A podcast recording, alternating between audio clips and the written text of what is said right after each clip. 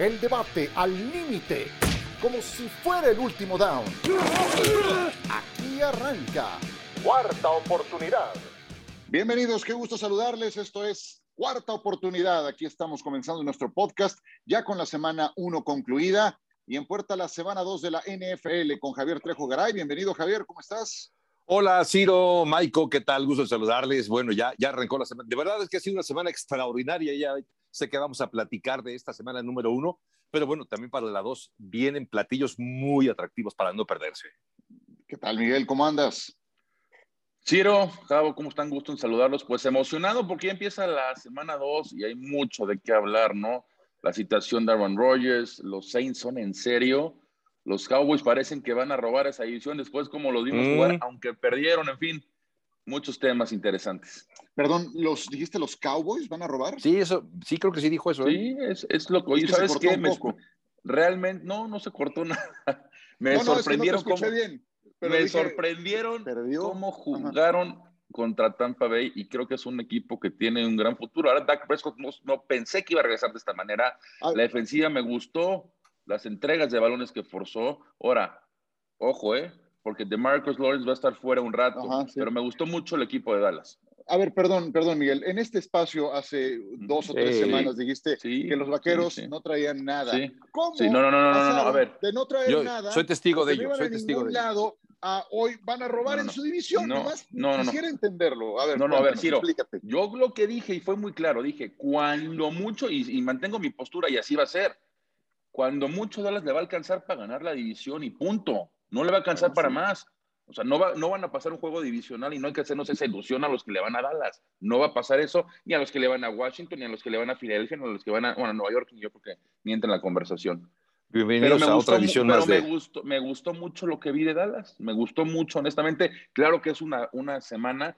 Creo que tiene muchas posibilidades de ganarle a los Chargers allá otra vez de visita en Los Ángeles ya este, abrir en casa la siguiente semana, ¿no? Pero lo que vi y lo que vi de Washington, lo que pude ver de Filadelfia y Nueva York, insisto, no creo que entre en el tema, creo que Dallas tiene muchas posibilidades y por algo es el favorito para ganar la división, pero yo creo, no les va a alcanzar para más.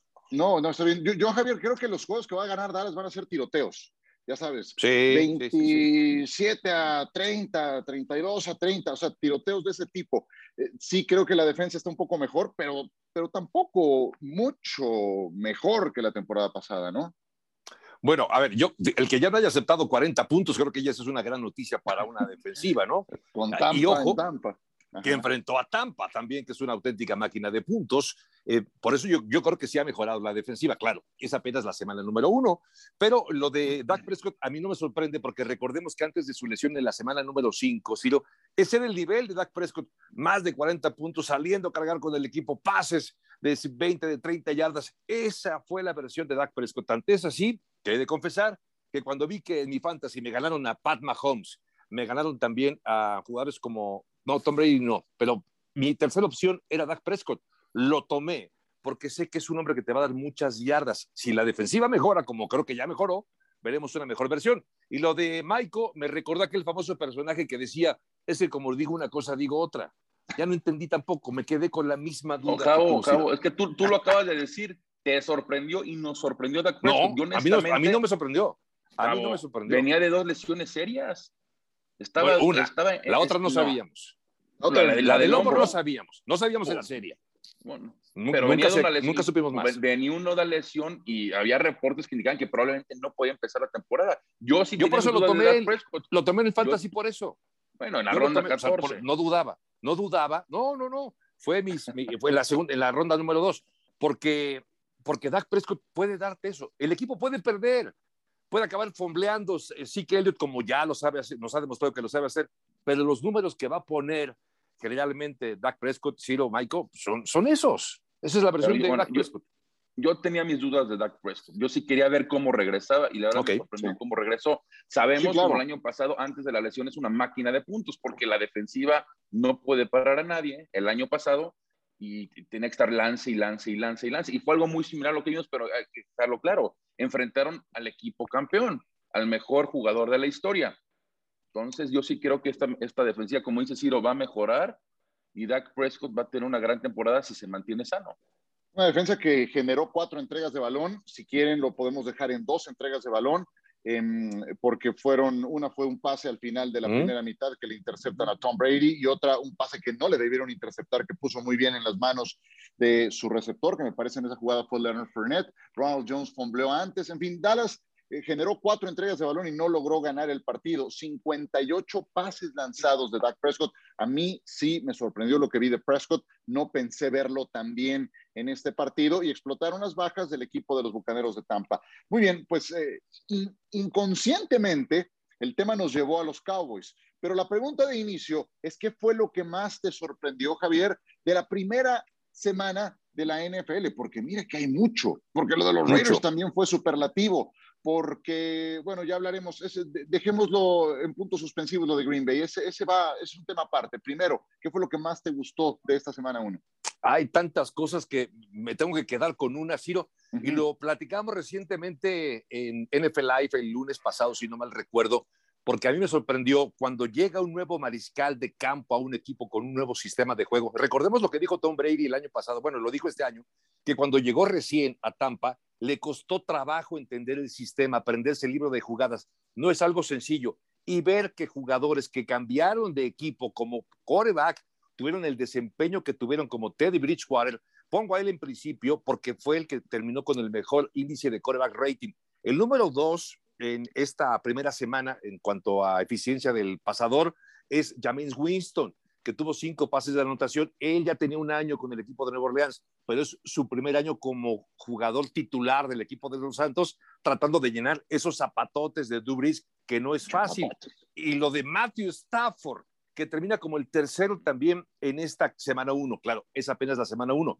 No es fácil para ningún jugador, pero menos en la posición de coreback, aprender el sistema, conocer a tus compañeros. A mí me sorprendió mucho la eficiencia de esos jugadores con sus equipos ahora ya como titulares, ¿no? Entonces, corebacks que cambiaron de equipo y empezaron bien, con sólidas actuaciones. Olvidemos que semana uno, es semana uno y, siempre, siempre ocurre que alguien que empieza bien termina más adelante eh, haciéndonos cambiar la perspectiva, ¿no? Pero bien, bien lo dices. Tú, Miguel, ¿qué fue lo más importante para ti? ¿Con qué te Mira, Ciro, lo que, lo que más destacado, pero después entramos si quieres en el tema, es la actuación de Aaron Rodgers. Pero lo que más me gustó de esta, y no se habla mucho, ¿no? Es la actuación de los Eagles. ¿no? Su quarterback, Jalen Hurts, tuvo una muy buena, muy buena actuación. A mí sí me gustó lo que vimos de Filadelfia. Se esperaba que Filadelfia, y hacía muchos pronósticos que iba a ser el peor equipo de esa división. Como dices, es la semana uno, pero el juego terrestre con Miles Sanders, la defensiva se portó a la altura. Recordar que Atlanta tiene una sólida ofensiva, tiene un buen quarterback, tiene un buen cuerpo de receptores, aunque ya no está Julio Jones, tiene Lara cerrada Kyle Pitts, que al parecer va a ser una estrella. Entonces me gustó mucho, solamente que los dejaron en, ¿qué fue? ¿Seis puntos? Sí, fue, fue un desastre, sí. Puros goles de campo John Wayne. Me gustó mucho lo que, lo que está haciendo Filadelfia, pero insisto, es la semana uno, ¿no? Vamos a ver cómo avanza la temporada. Y sobre todo, va a ser un muy buen juego y una muy buena prueba este próximo domingo allá en Filadelfia cuando reciban a San Francisco. ¿Por qué nadie me dice de Pittsburgh? Porque ya, el, te acordarás, Javier, e, el, lunes yo empujaba el tema de Pittsburgh. Eh, en este programa, y lástima que no esté John, van a ser último lugar de la división. ¡Ey! Tampoco. Eh, es un equipo con, con pedigrí, es un equipo con. con eh, ADN ganador. ADN ganador, por supuesto. Eh, señor productor, no vayas a poner eso después en los clips. Pero bueno. No, déjalo, déjalo. Pero el caso, es que, el caso es que Pittsburgh, a mí me, me encantó lo que vi de Pittsburgh. A ver, por su defensiva. claro, sí, pero la defensa es muy buena. A la defensa la conocemos. Y ese va a ser el punto de referencia de este equipo. Cuando su ofensiva eh, daba pena en la primera mitad del juego contra Buffalo, en Orchard Park, cinco series ofensivas, cinco despejes, pues los que, la que los mantuvo en el juego fue la defensa.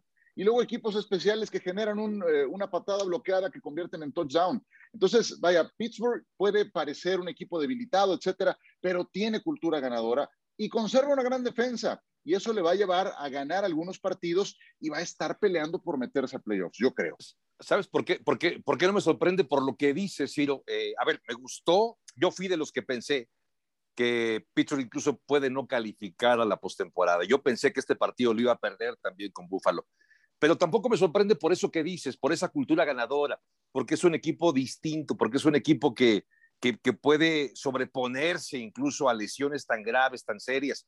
Tener una defensiva como la que ha sido el sello de Pittsburgh prácticamente toda su, su era, tener a Big Ben y, y, tener ahora un nuevo corredor como es Najee Harris, que yo decía es lo mejor que pudo haberles pasado en los últimos años a Pittsburgh, porque el ataque terrestre desde que se fue Le'Veon Bell brilló por su ausencia. Por eso no me sorprende. Es decir, sí, yo pensé que perdía, pero tampoco es que me haya sorprendido mucho, porque es Pittsburgh. Por eso, por lo que tú decías, yo creo que ganó y es pues, para mí incluso hasta normal, ¿no? Sí, fue la este defensa, ¿eh? Fue la es defensa. lo que te iba a decir. es, la defensa, estaba muy pendiente. Sí, estaba muy pendiente de Najee Harris, me dio 46 yardas terrestres Najee es Harris. exactamente, Ciro. En mi equipo. Y, y, así que digas, Búfalo, qué buena defensiva tiene, ¿no? No es el caso, ¿no? Ah, lo, lo, platicábamos en los programas de NFL Live, el talón de Aquiles de Pittsburgh la temporada pasada, sobre todo la segunda parte, fue la línea ofensiva. Sabemos el calibre y la calidad que tienen del lado defensivo, pero si del lado, si del lado ofensivo no producen, no esperen que los equipos especiales y la defensiva tengan una actuación como la tuvo este pasado domingo. Entonces yo todavía no compro la actuación de Pittsburgh, muy buen juego como equipo, como, sobre todo como defensiva, pero que hizo Ben, que realmente una buena actuación. La línea ofensiva, tú lo acabas de decir, el novato solamente 46 yardas. En fin, yo creo que Pittsburgh todavía, todavía tiene que demostrar. Ahora, está en una división que Baltimore perdió con Raiders. Baltimore enfrenta a Kansas City el próximo domingo, que debe ser un muy buen juego. Cleveland, para mí se me hace un equipazo. Yo creo que Cleveland en todos los sentidos tiene el mejor equipo de esa división. Y yo creo que Cleveland y van a estar de acuerdo conmigo, va a acabar ganando esa división. Cleveland, ¿y por qué no le ganó a Kansas City? A ver. Porque es el mejor equipo de la conferencia americana. Es Kansas City, ¿no? Ok, ok. Contra, contra Pat Mahomes. Pero pues sí, mucha gente pone a Cleveland en el Super Bowl y en lo más alto, qué sé yo, eh, como que le está faltando ahí algún ingrediente, ¿no? Yo sé que ir a ganar en septiembre Arrowhead con Mahomes es, es casi, casi imposible, ¿no? Pero estaban jugando bien los Browns. La primera mitad fue espectacular de los Browns. Sí, a mí me gustó el cierre. Sí, exacto, la segunda mitad. A mí me gustó el mensaje que trató de mandar Stefanski, ¿no? Jugándosela, después de que anota el primer touchdown, no va por el punto extra, va por la conversión, porque necesita esos dos puntos, porque quiere demostrar que va por la victoria en Arrowhead. Y luego se la juega en cuarta oportunidad, eh, cuando era muy temprano en el juego. Es decir, eso me gustó, esa actitud, esa apuesta ganadora de Cleveland pero para ganarle a Kansas City tienes que tener un juego perfecto. Estás enfrentando a Pat Mahomes que está lleno de recursos, con una defensiva bastante decente. O sea, para ganarle a, Kansas City tienes que tener eso, un juego perfecto, sin errores. Y Cleveland tuvo algunos en la segunda mitad, ¿no? El, equipo especiales, el equipo especiales prácticamente fue el que sentenció el partido, aunque probablemente ese, ese, ese apartado hubiera terminado en puntos, ¿no? Para Kansas City.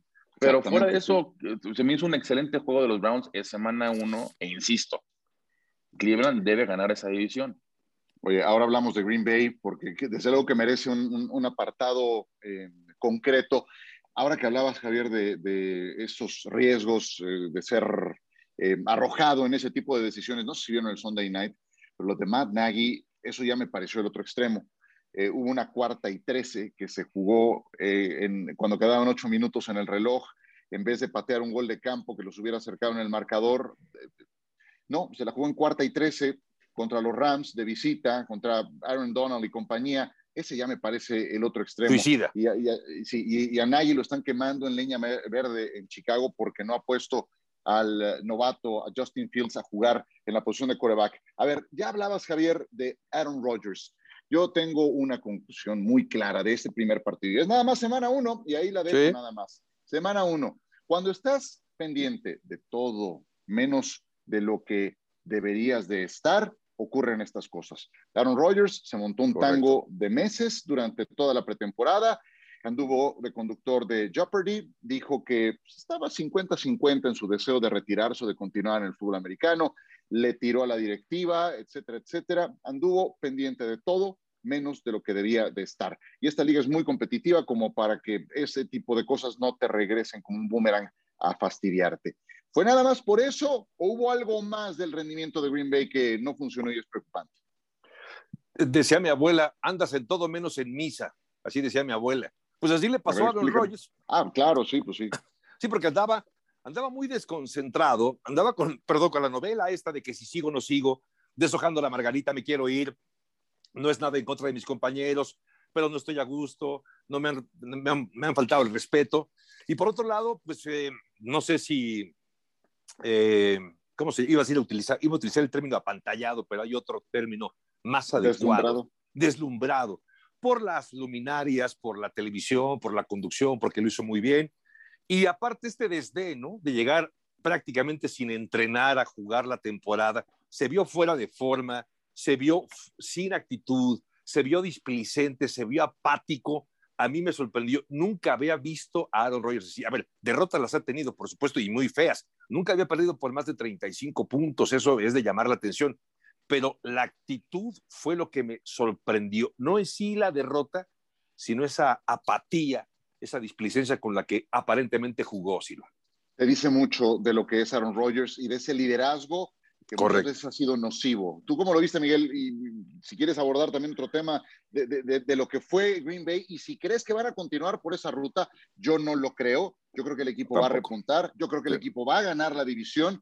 Fue nada más la semana uno. Y este señor puede ser todo lo que hemos dicho Javier y yo, pero también es un fenómeno, también es un extraordinario coreback. Sí, sí, Ciro, pero estoy totalmente al 100% con lo que dijo Javo. Y para mí eso es a lo destacado de la semana, ¿no? La actuación de Aaron Rodgers. Ojo, hay que dejar claro que también la línea ofensiva tenía dos novatos, no estaba su tackle izquierdo, en fin. Hubo Nuevo coordinador defensivo, eh, perdón. También la pero al final de cuentas, tú lo acabas de decir, puedes tener, todo, todo mundo tiene un mal juego, ¿no? Como lo tuvo Aaron Rodgers, pero se le nota la actitud, ¿no? Como dices, la apatía ante sus compañeros. Y todavía acaba el partido y lo entiendes, ok, quedan 16 partidos más pero no lo ves y sabes que fue una pésima actuación mía, me he hecho el equipo al hombro. No, es la soberbia y esta soberbia que viene arrastrando durante meses, ¿no? Tú creaste esta situación, él la creó. Da la cara, afrontala como la debes de afrontar, no esquivándolo por en base a las declaraciones y punto. Pero para mí no, no, yo creo que esta situación va a ir de mal en peor. Sí creo que van a acabar este, ganando la edición porque hay que ver con quién están. Minnesota perdió con Cincinnati. Chicago. Todos pues, perdieron ahí. Chicago. ¿no? Detroit, para mí, Detroit va a estar peleando la primera selección del próximo draft. Entonces, no, me, pues no me extrañaría que esta, esta división la gane con nueve o diez triunfos. Pues es el próximo rival de Green Bay, justamente, Detroit en Monday Night Football. Y ya le compran esta versión a James Winston de, de, de, el quarterback, ¿qué, fueron? Lanzó 20 pases, 20 pases en este partido. ¿Qué? Cinco touchdowns. Y 178 yardas, ¿eh? Sí, el incorregible ya está más certero, ¿lo creen? Yo, yo, a ver, sí, sí, más certero, sí. Yo creo que necesitabas que alguien confiara en ti. Y Sean Payton ha confiado en él desde que se lo llevó el año pasado, tenerlo ahí detrás de Drew Brees y ahora confiando en él para que sea su coreback titular, me parece que también le da un buen mensaje. Al final, somos seres humanos y necesitamos que alguien crea en ti, te apoye. No es de ninguna manera un jovencito porque ya tiene años en la NFL, pero creo que todavía tiene para poder desarrollar de la mano de Sean Payton una mejor versión. Yo no creo que veamos tardes como la de este domingo ante Green Bay, pero creo que ha sido un buen sustituto, ojo, sustituto de Drew Brees. sustituto no lo es porque ya no está Drew Brees, pero es el buen relevo, digamos, relevo. Para, para, para, para, los Santos de Nueva Orleans. No creo que veamos esta versión de, de, de James, James Winston todo el tiempo, si no, bueno, ya lo ponemos como MVP. Yo creo que no, pero ha encontrado Santos a su, a su coreback titular y él ha encontrado un nuevo hogar. Y creo que esa combinación resulta muy interesante, ¿no? El ingrediente, Miguel, la pólvora, la tiene. Porque desde las temporadas en que era tan errático, podía lanzarte treinta y tantas anotaciones por campaña o más de cinco mil yardas. Pero estaba el otro componente que hacía que, que, que, que eso se fastidiara ¿Le corrigieron esos errores? ¿Crees que eso ha ocurrido con Sean Payton y, el coordinador ofensivo? Sí, sin duda. Sí, ¿Cuándo le hemos visto una actuación así a James Winston? Bueno, de cinco touchdowns. De acuerdo, pero ¿recuerda algún juego en Tampa que con estos números? ¿De cinco touchdowns y cero intercepciones? No, cero intercepciones, no. Seguramente, a lo mejor cinco touchdowns y unas tres intercepciones ahora. Exactamente. No, a ver, por, algo, por algo se unió al club exclusivo para él de los 30-30. Carabina, 30, 30, 30. 30 intercepciones. Pero yo sí creo que en este sistema ofensivo, Sean Payton lo va a mantener así como estuvo y va a tener buenas actuaciones. No voy a decir que va a ser Drew Brees, ni, mucho menos, ni va a estar así toda la temporada. Pero sí creo que Nuevo Orleans va a ser un equipo sólido. Y lo vimos. Y es una buena indicación. La defensiva me gustó, aunque de lado los esquineros fuera de Marshall Lattimore pues, están muy verdes todavía y hasta eso se comportaron a la altura. Entonces, de hecho, sí, reconozco, me gusta lo que estamos viendo con Nueva Orleans y Jameis Winston. De hecho, reconozco, sí, lo que tú la semana pasada decías, que Nueva Orleans iba a calificar a playoffs, ¿no? O sea, tú, tú veías ah, sí, algo, sí, sí, lo creo. Algo, bueno en Santos, ¿no? Entonces, sí, sí lo creo. Sí, sí lo creo. De, porque sabes que tú te pones a ver, Winston jamás tuvo en Tampa una línea ofensiva como la que tiene actualmente. Jamás tuvo a un corredor Alvin Camara, como Alvin Camara Falta que regrese Michael Thomas. No tuvo en Tampa un entrenador em, como, como tiene ahora con Sean Payton. Entonces sí creo que son varias, varias cosas que, que se agregan para poder corregir al incorregible. Y ahora que me preguntaba Miguel de este tema, bueno, fíjate, en su última campaña de 33 pases de anotación jamás lanzó cinco touchdowns James Winston. Cuando más lanzó fueron cuatro y lo hizo en tres partidos. En uno contra Detroit lanzó tres intercepciones también. En, eh, eh, otro contra Indianapolis una intercepción. Y en otro que lanzó cuatro de touchdown, una intercepción. Entonces sí, podía lanzarte tres o cuatro pases de anotación, pero siempre venían acompañadas de em, ese otro componente, ¿no? del componente errático que veremos si, si han sacado adelante. Tenemos, tras la pausa, eh, los mejores juegos de la jornada 2 y también Miguel y Javier nos van a decir, yo también, nuestra apuesta de la semana, con todo lo que dice Las Vegas, cuál es ese eh, juego y esa línea a la que debemos confiar. Vámonos a mensajes.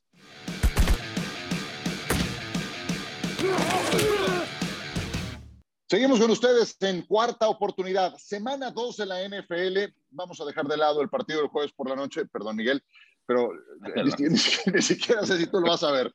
Em, pero, pero hay otros partidos que valen mucho la pena, ¿no? Échale, ¿cuál es el que más te gusta? A mí el Monday, el Sunday Night, perdón. Baltimore recibiendo Kansas City. Ah, clamón. Vámonos. Baltimore recibiendo Kansas City. La verdad me sorprendió mucho el perímetro de Baltimore, ¿no? Los huecos que dejó contra Raiders. Tienen que arreglar eso y al final de cuentas Baltimore en casa es muy buen equipo, pero Pat Mahomes es Pat Mahomes. No ha perdido contra Baltimore. Se me, me espera un juegazo el domingo por la noche. Sí, ese es el problema, ganarle a Mahomes en septiembre es el mejor mes de no ha perdido. Está invicto, es alucinante. Bueno, creo que no ha lanzado intercepción, ¿cierto? No ha lanzado intercepción. En septiembre no. Es una barbaridad. Y sí, tienes a Baltimore que está debilitado en los corredores, que está debilitado en el perímetro, se lesionó Marcus Peters y es el juego que tendremos por la pantalla de ESPN en el domingo por la noche. Es un partidazo, Javier. ¿Hay otro que esté a la par o que también te seduzca? Ese, ese duelo con la narración del señor Ciro Procune y el análisis de Pablo Viduega, por cierto, no hay que perdérselo. Pero, ¿saben qué? Ese es un buen juego. Hay varios, pero a ver qué tal este Pittsburgh enfrentando a los Raiders de Las Vegas. Dos equipos que parecía que iban a perder, bueno, al menos desde mi perspectiva, no era favorito Raiders ante Baltimore, para mí tampoco era favorito Pittsburgh ante eh, eh, los eh, Bills de Buffalo, y los dos acabaron ganando de manera convincente. A mí me gustó mucho lo que vi de Raiders por la forma que ganó, con el espíritu que ganó, luchando hasta el último minuto. Creo que anima mucho, porque además en una división tan competitiva, quizá la más complicada como es esta oeste de la americana. No sé si le vaya a alcanzar para calificar, porque hay otros equipos muy buenos. Desde luego, Kansas City tiene reservado el primer lugar en esa división, así que la disputa está entonces en el segundo. No sé si le alcanza a Raiders, pero este duelo, este tiroteo entre dos equipos que además son de los más populares en América Latina, hombre, a mí me seduce muchísimo, ¿eh? Raiders contra Pittsburgh, bueno, para no perdérselo. Además tiene gran historia, eso es indiscutible. Ah, Digo, la, la recepción inmaculada se dio hace muchos años en una combinación semejante. A ver, Javier, ya que estás con este partido, ¿se te hace justo o exagerado que Las Vegas diga que Pittsburgh es favorito por cinco puntos y medio? No, me parece que a mí no, se me hace exagerado. Creo que, yo creo que Pittsburgh es favorito, por lo mismo. En igualdad de circunstancias. ¿Cómo pasa Pittsburgh, perdóname, cómo pasa Pittsburgh de ser desfavorecido en las apuestas contra Buffalo, por seis y medio puntos a ahora ser favorito por cinco y medio contra los Raiders que vienen de ganarle a los, a los eh, Baltimore Ravens. Eh, bueno, buen punto porque Buffalo fue superado por Pittsburgh y, eh, y Raiders acaba ganándole a un equipo que aparentemente estaba mejor. A ver, lo de Baltimore, yo siempre he pensado también algo, no sé ustedes qué piensen, pero predecir la semana uno es lo más complicado que puede haber, porque no sabemos qué pasa en la temporada baja. Entonces, Baltimore me sorprendió, pero a la baja. Es decir, yo, yo esperaba ver una mejor versión de esa defensiva de Baltimore y no la vi. Por lo mismo, creo que cuando ves la forma en que gana el equipo de Raiders ante no la mejor versión de Baltimore, eh, le das crédito a Raiders, pero yo creo que enfrentar y ganarle como le ganó Pittsburgh a Buffalo, por eso yo creo que es favorito, por el tipo de rivales que enfrentaste. Y Baltimore me parece que no es mejor rival que Buffalo. Por eso yo creo que esa, esa, esos cinco puntos de diferencia me parece normal me parece normal y yo creo que sí, Pittsburgh tiene que ser marcado como favorito, pero no descarto ahí la sorpresa. ¿eh? Sí, sí, sí, pues eh, son dos muy buenos partidos y desde luego ustedes lo saben, por la pantalla de ESPN en NFL Red Zone les tendremos todos los touchdowns de todos los partidos en directo, así es de que no dejen de, de seguir este partido. No sé si tengan algún otro juego de la semana 1, porque también quisiera que me dijeran su momio de la semana. Yo quiero destacar el juego de Tennessee contra Seattle. Eh, normalmente cuando te pones cero ganados, dos perdidos, está muy cuesta arriba el resto de la campaña. Tennessee se vio realmente mal en el primer partido contra Arizona. Cinco capturas de Chandler Jones nada más al quarterback Ryan Tannehill. Y ahora Tennessee tiene que visitar a Seattle. Un Seattle que se vio muy bien jugando en Indianápolis ante los Colts. Y Russell Wilson, que también tuvo sus diferencias, si se acuerdan, en la temporada baja con la directiva, él lo solventó de otra forma, más productiva, se metió a trabajar y ya vimos el resultado, a diferencia de Aaron Rodgers, ¿verdad? Saludos, Green Bay, Wisconsin. Y, creo que Tennessee está en problemas. Creo que Tennessee está en problemas. Las Vegas dice que Seattle es favorito por cinco puntos, lo cual eh, presenta un panorama difícil para un equipo que, para muchos, y me incluyo, está llamado a ganar la división. ¿Creen que Tennessee sobreviva de Seattle? No, no, o sea, yo, yo sí creo que Seattle va a ganar eh, sin ningún problema. Mira, si yo tuve la, la, oportunidad de cubrir este partido con Fer Tirado y con John, y realmente algo que me sorprendió de Seattle fue la línea ofensiva. Había, había mucha incertidumbre de cara a entrar a la temporada, sobre todo la posición de centro, porque es una posición que no la atendieron la temporada baja. Y bueno, realmente sí estuvo en, durante en presión Russell Wilson, pero no como normalmente a la vez. Y con, con este nuevo coordinador ofensivo que viene de un sistema de Sean McVay y de los Rams, me gustó mucho el plan de juego. Yo creo que Seattle debe ganar sin ningún problema ante los Titans en casa. A mí, me, sí, a mí me ha gustado mucho lo, de, lo que ha hecho eh, Mike Braver con el equipo de los eh, Tennessee Titans. Ha mejorado muchísimo Tennessee, los ha metido a postemporada, pero todavía siento que es un equipo que le falta algo. Tiene una, o tener una defensiva decente tenía al, quizá el mejor corredor que es de digo quizá porque obviamente no solamente son yardas, esto es como la bamba, un poco de gracia y otra cosita. Tiene un corredor sazo, tiene un coreback eficiente, un, buen coreback que está viviendo su mejor versión ahora con este equipo, a diferencia de lo que vivió con Miami. Pero enfrentas a Seattle que tiene algo similar, no, no quiero comparar que sean iguales que Pittsburgh, me parece que Seattle tiene también esta cultura ganadora, tiene un buen head coach, tiene un buen coreback, tiene un equipo más armado. La duda, como bien dice Maiko, estaba en la defensa y creo que han mejorado también en ese aspecto. Por eso a mí me parece normal que Seattle aparezca como favorito sobre los Tennessee Titans, ¿no? Y sabes, un, perdón, si no más un punto a destacar breve es la, defensiva no me cuánto le metió Arizona que fueron casi 40 puntos. ¿no? Y si tú tienes una defensiva, este, este, esta ofensiva de Tennessee va en base al juego terrestre, ¿estamos de acuerdo? Y poder usar el play action pass. Por eso tienen allá a Julio Jones y a AJ Brown. Pero si vas a recibir 38, 40 puntos, 35 por partido, pues vas a tener que estar pasando constantemente y todo el plan de juego se te va a ir para abajo, como exactamente pasó en la semana 1. Aún así, David Henry tuvo, que fueron 17 acarreos y menos de 60 yardas, por 58. Entonces, eso no te va a servir. Eso no, Es, eso, es un, eso no es un sistema exitoso para el, la ofensiva que tiene Tennessee. Sí, bueno, antes de que me den su apuesta de la semana, yo nada más de Tennessee diría que me parece un equipo, como bien dice Javier, que ha llegado, como sea, ha llegado a playoffs últimamente, pero me sigue pareciendo un equipo anárquico. ¿A qué me refiero? te puede correr para 250 yardas en un partido. ¡Wow! Pero puede permitir cinco capturas de un jugador eh, a la siguiente semana.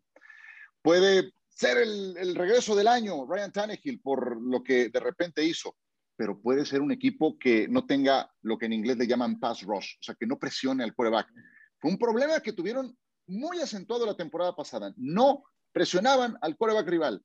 Entonces, aún con esos tumbos, con esos picos y, valles tan, tan pronunciados, es un equipo que se ha metido a postemporada, pero le falta un poco más de estabilidad en algunas cosas y ahí es donde esa anarquía creo que los hace pegar petardos como el de hace ocho días y, y bueno, no sé, a lo mejor pegan un brinco y, le dan un dolor de cabeza hacia el, pero lo veo también muy difícil. En Seattle con Russell Wilson está canijo, pero te vas a poner cero ganados, dos perdidos y eso, eso se pone muy difícil para el resto de la campaña. ¿Están listos para su apuesta de la semana? Ya me concentré. Sí, estoy pues, concentrado. venga, pues vas, Javier. Dinos, para cerrar este programa, ¿cuál es esa apuesta que después de ver lo que dice Las Vegas, te parece la más conveniente? Probablemente va a pagar poco porque no es tanta la diferencia, son apenas tres puntos de diferencia en favor de Los Ángeles Chargers y enfrenta a Dallas. Yo, ojo, que no es que el corazón me gane y no es que, no soy Carlos Tapanava, pero, pero sí creo que este Dallas ha mejorado mucho, va a ganar la división. Yo creo que le va a alcanzar para ser un equipo espectacular, precisamente por lo que, vamos, lo que vimos la semana pasada con Dak Prescott, pero fue lo mismo que vimos la semana, corrijo, la temporada anterior. Ese nivel de juego que parecería que le pusimos pausa en la semana 4 de la temporada pasada y le pusimos play en la semana 1 de esa temporada y Dak Prescott sigue jugando igual, como si no hubiera ocurrido esa, esa lesión tan grave. Para mí, Dallas es favorito. Lo pongo como favorito para ganar por una diferencia mayor, incluso a los 5 o 6 puntos, y por eso creo que, que Dallas puede pagarte más ganando ese partido ante los Chargers. Yo veo ganando por esa diferencia 5 o 6 puntos a Dallas sobre los Chargers. Pues Dallas es más 3 para este partido. Entonces, entiendo que lo ves, lo ves como una gran oportunidad ir con Dallas, que además está recibiendo tres puntos de acuerdo con los momios. Perfecto, queda anotado. Miguel Pasquel, yo sé que esto, esto es parte de tu análisis de la semana. Venga, échale. Me voy a quedar con Detroit más 11. No.